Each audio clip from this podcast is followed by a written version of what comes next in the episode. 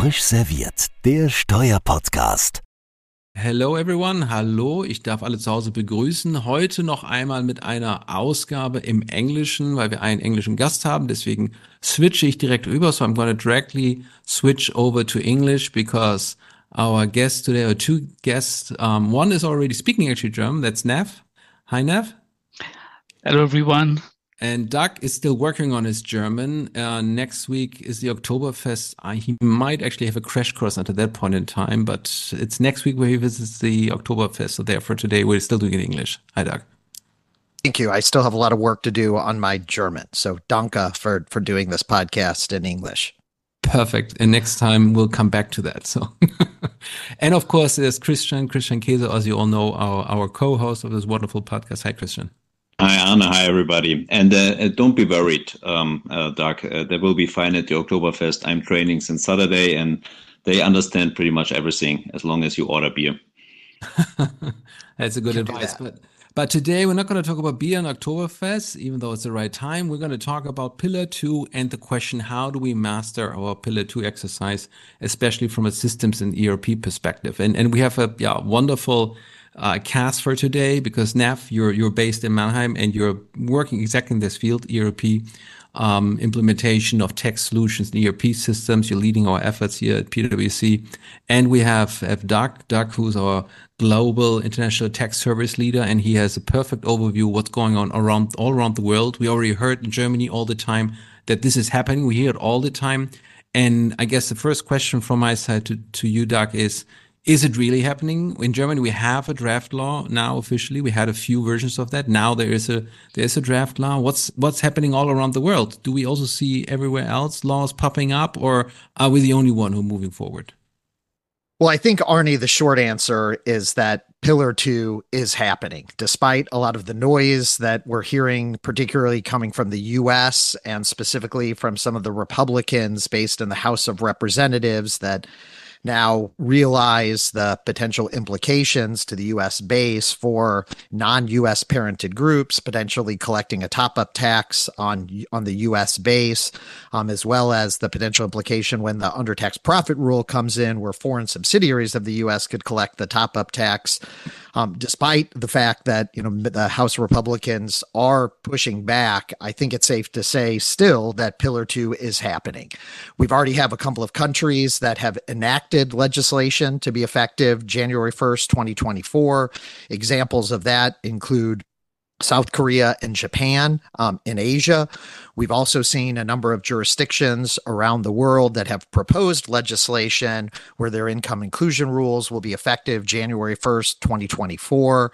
One of the other big pieces of news, Arne, that I know we were all focused on was whether South Korea would potentially apply their undertax profit rule in 2024. They have publicly stated that they intend to push that back to 2025. That will be officially enacted later this year. Um, we've also seen, for example, now Canada, which is the first country in North America that has proposed rules, a qualified domestic minimum top up tax, an IIR, to be effective in January. I think really, Arne, the important thing for taxpayers to, to keep an eye on is not if the Pillar 2 rules will be enacted in, in 2024, but how those rules will be enacted. And specifically, particularly relevant for EU jurisdictions, is that the EU directive obviously does not incorporate the most recent administrative the, the last two administrative guidance that have come out.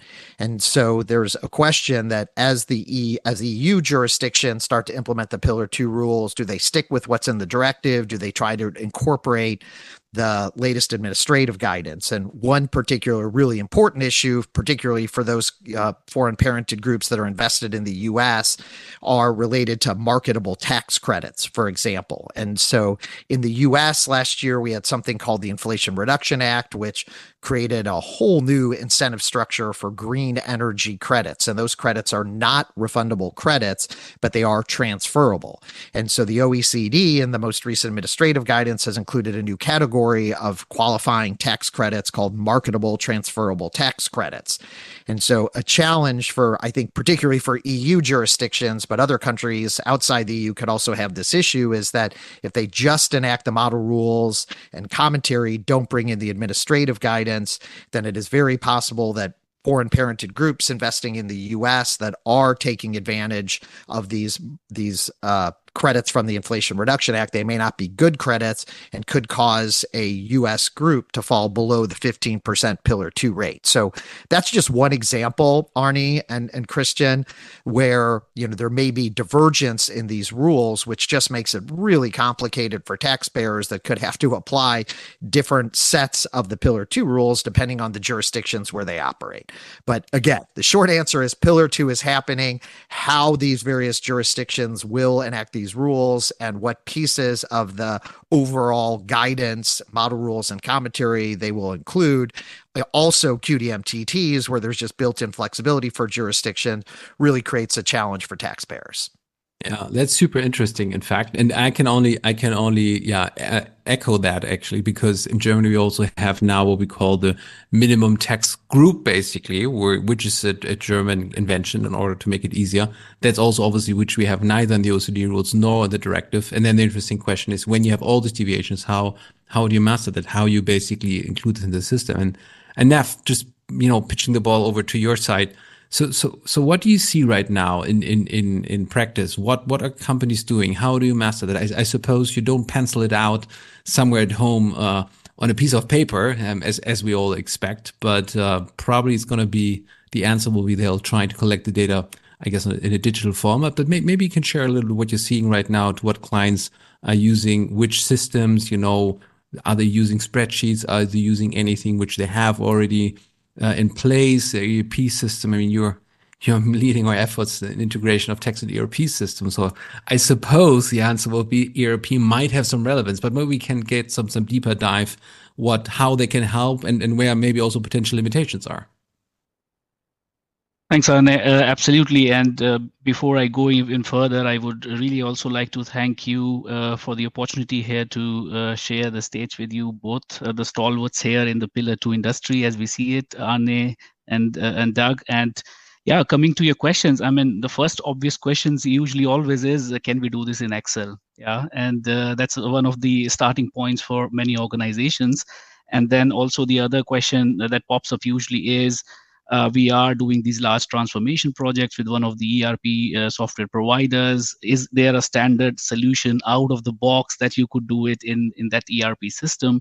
And I think we can very safely say now that the ERP software providers have clearly mentioned that they are having no intentions to build a standard application for Pillar 2 because it's just not possible for them to achieve something like this. It's the nature of the use case that we are talking about here, right? Because if you see the data is sitting so uh, differently in different heterogeneous systems, uh, you are talking about payroll data, consolidation systems, ERP data, a lot of the data actually sitting in no system but somebody's brain, right? Really. So we are talking here about uh, collection of data from so many different systems and applications, and often they are of various types, not one particular provider and and that that's where I think it's pretty clear that uh, the onus lies on on the, the tax technical groups of the big four uh, working together with the technology expert to find a solution here. Yeah, thanks. Thanks for this explanation. I mean, working in house, uh, I have to say this is uh, actually our our biggest um, pressure point uh, that's not so much uh, uh, getting our arms around the formulas and programming um, the calculation flow. It's really to um, get the, the process of data collection straight because they are sitting in so many pre-systems and different systems. And then depending on the company where you have uh, some companies that are having one ERP uh, system or landscape, um, not that many. And then there are a couple of companies like uh, uh my own company, Siemens, where we have uh, a multiverse of, of systems, um, which makes it even more difficult. What, what, what I sometimes ask myself is what technology can you bring in to to really help with the data collection because that that is more a, a real practical issue finding the the right system finding the the interface for the data you need, um, uh, identify that, um, and once you have done that, after that it's not such uh, yeah sometimes it's not such a big deal, right? So it's it's a it's a pre question and Christian, I'll, what what you had mentioned. I'm hearing from VPs and tax directors from around the globe. You know, one of the things that that we put together is a data input catalog, which effectively is roughly 250, 260 data points that are required by constituent entity to actually do these Pillar Two calcs. And I don't know if this resonates with you, uh, Christian, but from you know from our analysis, we think that somewhere maybe between forty to sixty percent of the information that is needed for Pillar Two is within the ERP system, and that could be a number of different ERP systems. To your point, but that also means that forty to sixty percent of the information is outside the ERP system, which could be in provisioning software, could be in consolidation, could be sitting in a spreadsheet somewhere. You know, the issue of uh, elimination company companies that are very common for IFRS and GAAP taxpayers.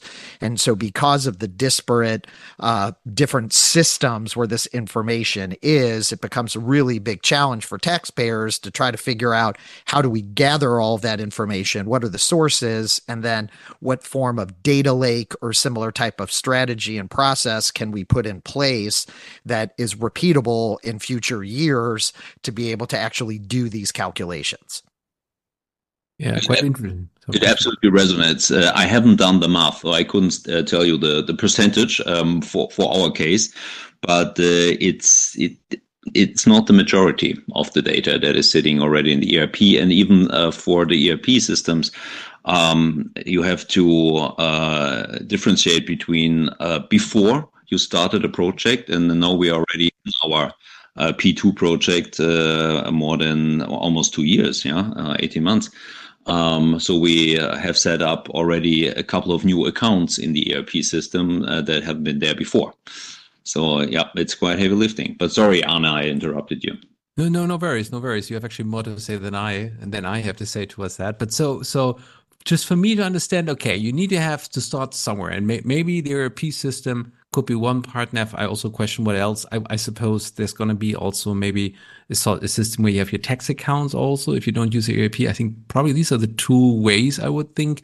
And then my question is, how do you collect all the other data outside? Is it going to be something you do in the end again manual? Are you doing this with some accounts where you have special accounts where you book basically entries? So what's the overall process? How do you manage that? It, it's it's it's it's a question which I have when when I'm listening to us that. Right. So maybe two mega trends uh, as I see in this uh, area, and the first one is, of course, to try to uh, accommodate to the extent possible the data that you need at source. Uh, so, for example, a lot of these are, companies are doing a lot of these large transformation projects, luckily, and they have this opportunity to really put in some of these data points in when it, when they are on this journey. But for the ones who do not have this opportunity, uh, it, it is going in the direction of, as Doug mentioned, the tax data lake and then you have basically connectivities to various systems but also build these uh, separate additional uh, ui applications or uh, let's say uh, possibility to collect data via excel for for the data points that do not exist in any of the systems right? But important is that you have one place where you collect the entire information. And what what is also interesting in this area is if you see the interdependencies with some of the other uh, applications and use cases like corporate income tax accounting has also a dependency uh, as it feeds into pillar 2 and similarly cbcr data is also useful for pillar 2 operational transfer pricing is the one that gives you the cbcr data and often uh, the year end tax adjustments uh, if they are done too late they do not give you the right picture in terms of your top up tax that you're paying, right? So there are interdependencies for a lot of these use cases. And what we also see as a trend is discussion around can we have one place where we build a tax data lake to kind of collect all these uh, data together uh, so that they are then connected to various downstream systems or applications or engines to fulfill the particular needs.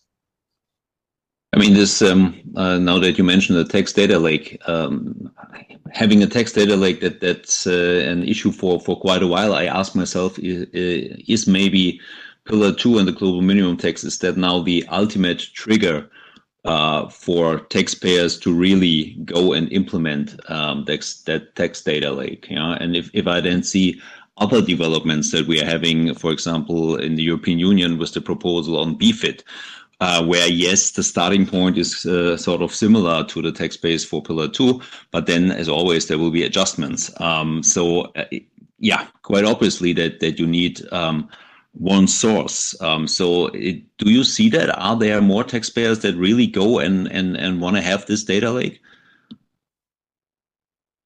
So what I see definitely is that they, when they are looking at pillar two, they want to at least make sure that the platform or the architecture that they go in the direction of is flexible to accommodate these in the future.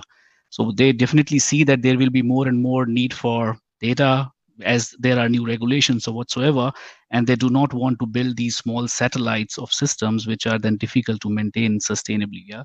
So definitely this is a trend. They may not be going for all the four or five use cases together on this data lake but at least they want to make sure that this is flexible and future proof mm-hmm.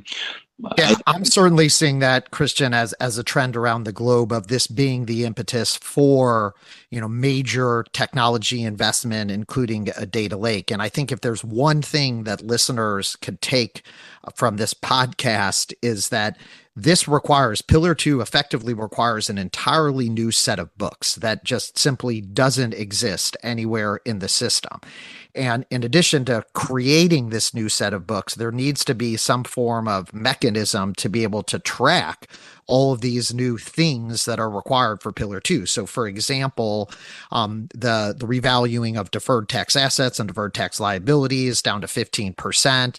This new requirement that if deferred tax liabilities, for example, don't flip within five years, those need to be taken out of the calculation. I'm not aware, Christian, of any taxpayers around the globe that are tracking deferred tax liabilities and whether they're going to flip in five years, for example. So, as we think about the underlying technology where that data is stored, this new set of books and these attributes, there needs to be some technology to be able to, to, to establish this information and then keep track of these new attributes that are required. And this is before you even do the calculations, right? This is just the data that is needed.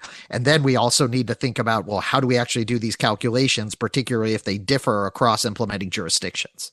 Uh, I'm full thankful, uh, Doug, that you mentioned uh, that you haven't being any taxpayers uh, that are tracking that because why should you track it? Um, I'm thankful because Achim Pross, OECD, always says the Siemens issue because I'm mentioning that every single time I see him and ask for uh, some sort of simplification. Uh, actually, this is something that you can't even uh, get solved with technology because there are so many deferred tax liabilities around. I mean, it's, it's you, you don't look at them in, in the aggregate. We have them in, in the aggregate in our deferred tax account, but you have to break them down on a line item by line item basis. So there can be millions of them, and you would have to analyze every single every single one if it's going to flip, like you said, in in five years, and that's that's absolutely impossible. You can come up with, with rule based um, solutions on that, but that's already a simplification that, that, that, you, or as an advisor or taxpayer, would have to do uh, yourself. Uh, it's uh, quite amazing. Yeah, that requires judgment to your point. Like, so to try to automate, I'm not sure how you would automate that when it requires actually judgment, right? To determine whether that thing's going to flip in five years. Yeah, yeah. I mean, this is then really where you have to bring in AI because uh, Arne and myself uh, not having a deep insight into AI for us, this is the ultimate go-to. Uh, every every single time we don't know how to solve something, it, it has to be done with AI. I believe it's that's why it's AI. Yeah, and I also learned something, Christian. Now I know basically that this problem with the deferred tax liability is actually stemming from you. So we have official name for the issue. I think. Thanks. But it's not only our topic. It's not only our topic. I believe we were the first to address it, sort of, uh, speaking out that this is really unsolvable. I always said uh, I understand the rule, but if you ask me to open the window, jump out of the fifth floor and fly, I understand what you want me to do, still can't do it. Yeah, or I'll be dead. And it's it's a pretty similar thing here.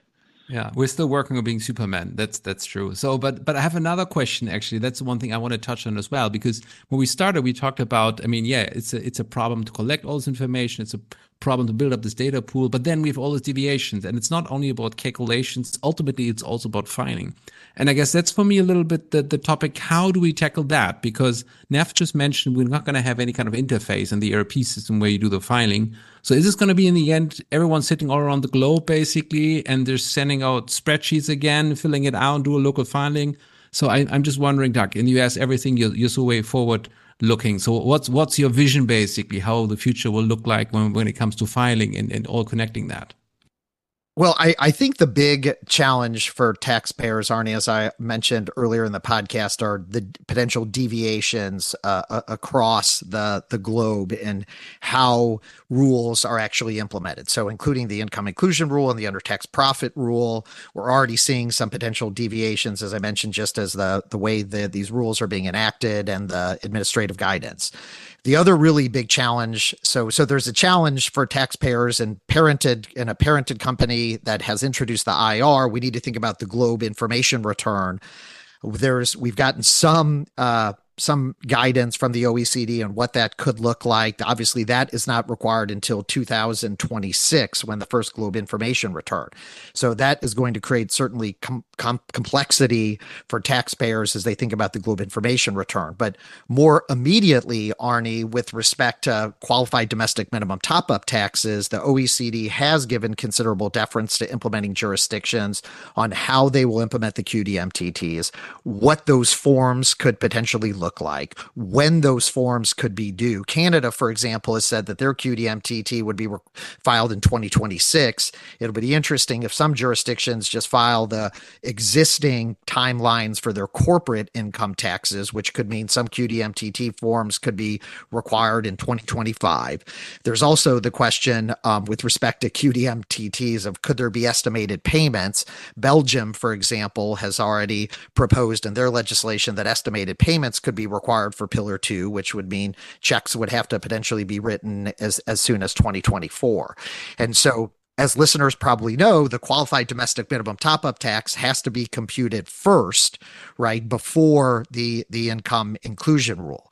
And so, you know, it's going to be challenging for taxpayers, first of all, to keep up with all these law changes or deviations to understand what applies where, how it applies. And I think the idea of trying to do this in a spreadsheet certainly has limitations. First of all, because of the volume of data that is required to do the calcs and the complexity complexity of the calcs will make trying to do this within a particular spreadsheet challenging. And as I think, as Nav mentioned, also that the as you're thinking about a calculation engine and how you think about compliance that you you will need to have a team of international tax experts from around the globe that are helping navigate how these rules actually apply in each respective territory.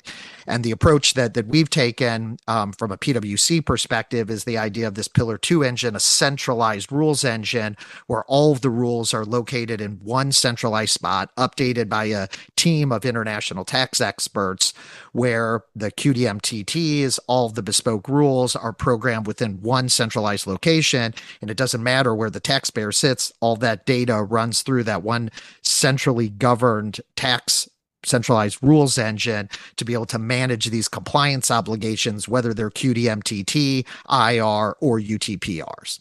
Absolutely. And maybe if I can just add uh, one other dimension to this one. So, what, what we always hear is that, for example, we did a recent webinar uh, with a large ERP provider, and and one of the uh, poll questions that we had was, what as as a, as a consumer, as organizations, what is your key aspect or consideration for looking for a tech solution? And more than 60% said they are looking for higher automation, meaning they want an end-to-end solution from data collection all the way until filing.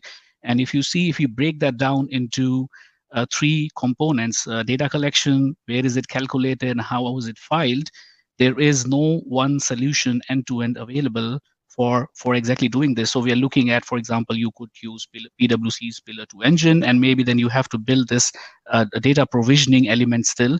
And uh, what we do is working with our customers then find depending on their investments on landscape to find uh, the right approach and the right solution together with a couple of components Mm, yeah, quite interesting. Christian, I have a question for you. Uh, sometimes you also hear the um, idea, okay, this is complicated. And then maybe we don't even need to do all those calculations. We're going to work with the safe harbor rules. That's still something you hear once in a while, depending on, on which taxpayer you ask. Obviously, it depends on the circumstances and so on and so forth. It is the option. But you touched already on BEFIT, and we don't know how BEFIT's going to work. However, having observed the last years and seeing what's happening, uh, I would say it's not impossible. I would have said before it's not very likely. I'm not sure anymore with what's going on. And for everyone who doesn't look into hasn't looked into BEFIT and Christian, we just talked about this before the podcast that we're probably going to do one of the next editions about BEFIT. Um, for the ones who have not looked into that, a lot of those data points are basically quite similar, at least to to Pillar Two. Obviously, there is a possibility for countries to have some deviations, and again, it's very early in the process. But just basically looking at that and basically seeing pillar two could be dope. And I think that's what we heard for having such a centralized system. Now, if BEFIT comes, is it also then something where companies might then also reconsider are safe harbor then also the way to go if BEFIT now pushes forward much faster? I mean, obviously it's a question by, by case by case, but right. could this put yeah. even more, more pressure, let's say, on the need to have some kind of calculation like that? I, believe you, you can't even uh, find your way out with the safe harbor right now because those are mostly temporary safe harbors. Um, so you would have to, to rely on them become permanent. Uh, because if, if you uh, uh trust uh, that that's that's the way out, it's not going to become permanent. Uh, there will not be enough time to really set the programming up. Then the the for example the country by country reporting safe harbor. Um, as of today, um, there, there is no full green light that this will really be an easy way out because I still hear signals that, at least in Germany, it is being understood as you would need to have uh, an IFRS based uh, close for all of the constituent entities, which is not in line with uh, what the OECD had in mind. But um, well, this, those are the small differences in local implementation. So um, we'll still have to see if it if it really helps. And then there will be a couple of countries where the safe harbor will not help you out. Uh, and the question is, are you going to do this manually, um, depending on how many countries, how big are they, or do you anyhow then program it? Um, plus, you mentioned BEFIT. Uh, BEFIT, uh, the way it's structured right now, is not optional for the taxpayer. So you would have to apply the rules. Um, and as we heard before, anyhow, having a tax data lake um, as a prerequisite for having a P2 engine then on top of it, or a P BEFIT engine or whatsoever engine um, and, and software, um, that is becoming uh, more and more compelling. Uh, so actually, I, I, we don't uh, lean back uh, and and trust and rely on on the safe harbors. Uh, that I, I, believe that would be. I don't want to say that this would be too uh, blue-eyed, but it's. I, I, simply I wouldn't recommend it. Yeah, it's.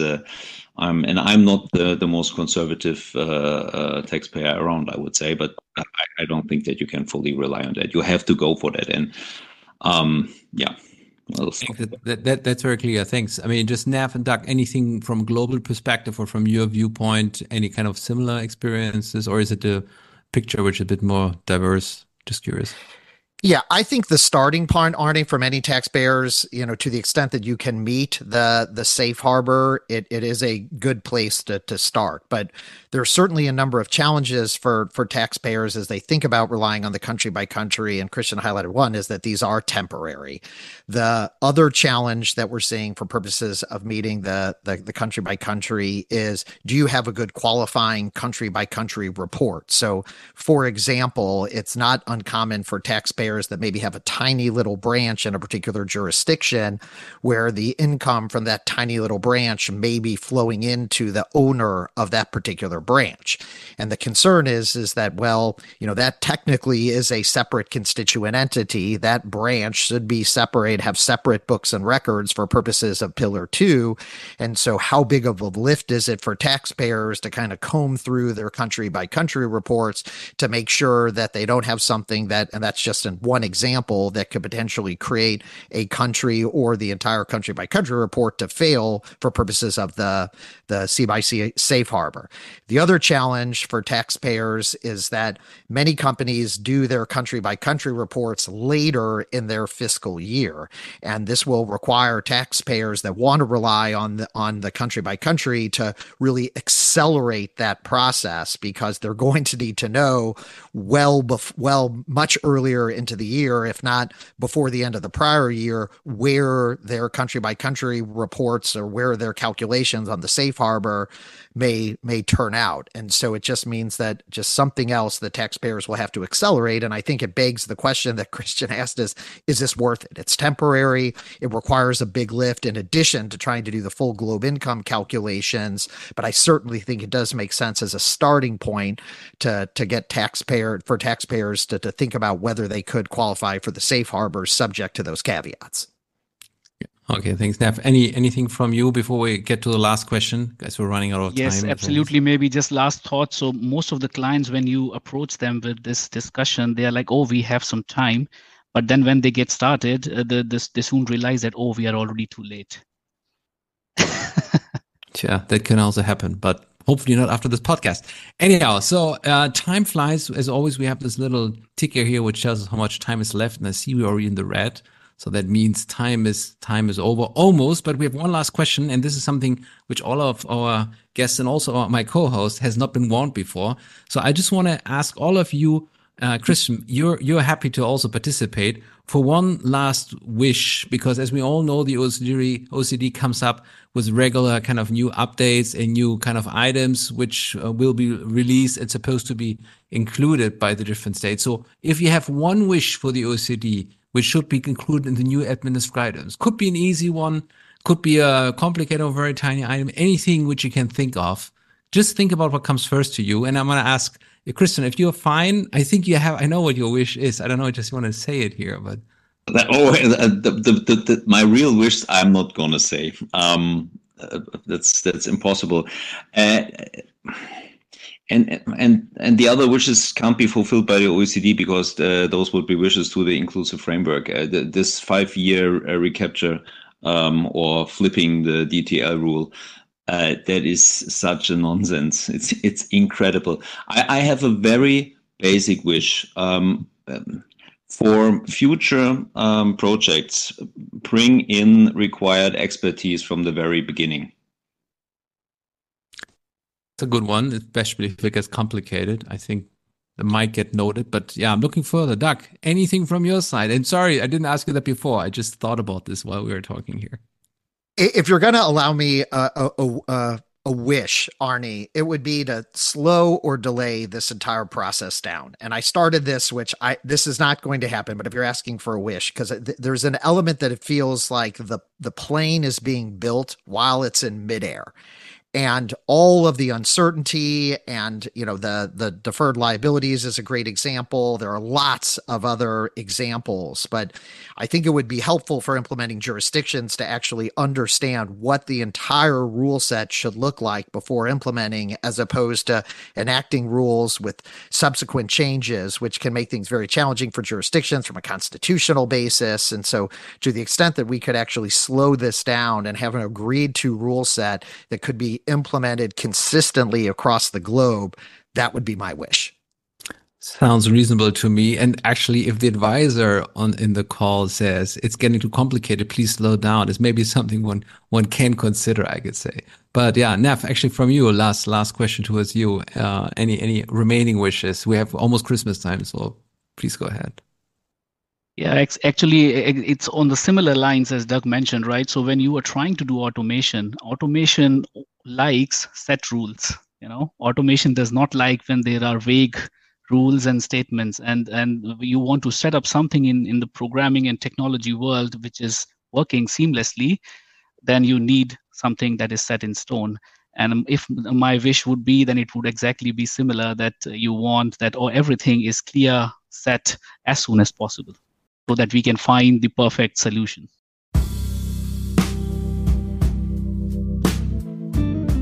That's nice la- final words. I would say thanks everyone so much. I, I would not consider myself to be an IT guy. I, I led once an IT project. Uh, this one I'm not leading, and I'm like I'm very happy about this actually. But I think it was very very uh, entertaining. Short, short 35 minutes. I hope everyone at home was uh, was having a fun as, as I had. Uh, and also, I just want to note no one also for for Pascal Saint-Amans, who was actually on this podcast as well, and for Achim Pross, Christian, you mentioned him. Just to be noted, no one said we hope that Pillar Two is not happening. Just to be, everyone is very positive. So therefore, I think it's everyone tries to to build. I I'm not saying my wish. All right, Christian, that's for the next edition. So for thanks for everyone. It was it was lots lots of fun. Uh, hope to have, see you soon all again. Uh, and uh, yeah, maybe also on this podcast. And thanks everyone for listening in. Talk to you soon. Bye. Bye bye. Bye bye.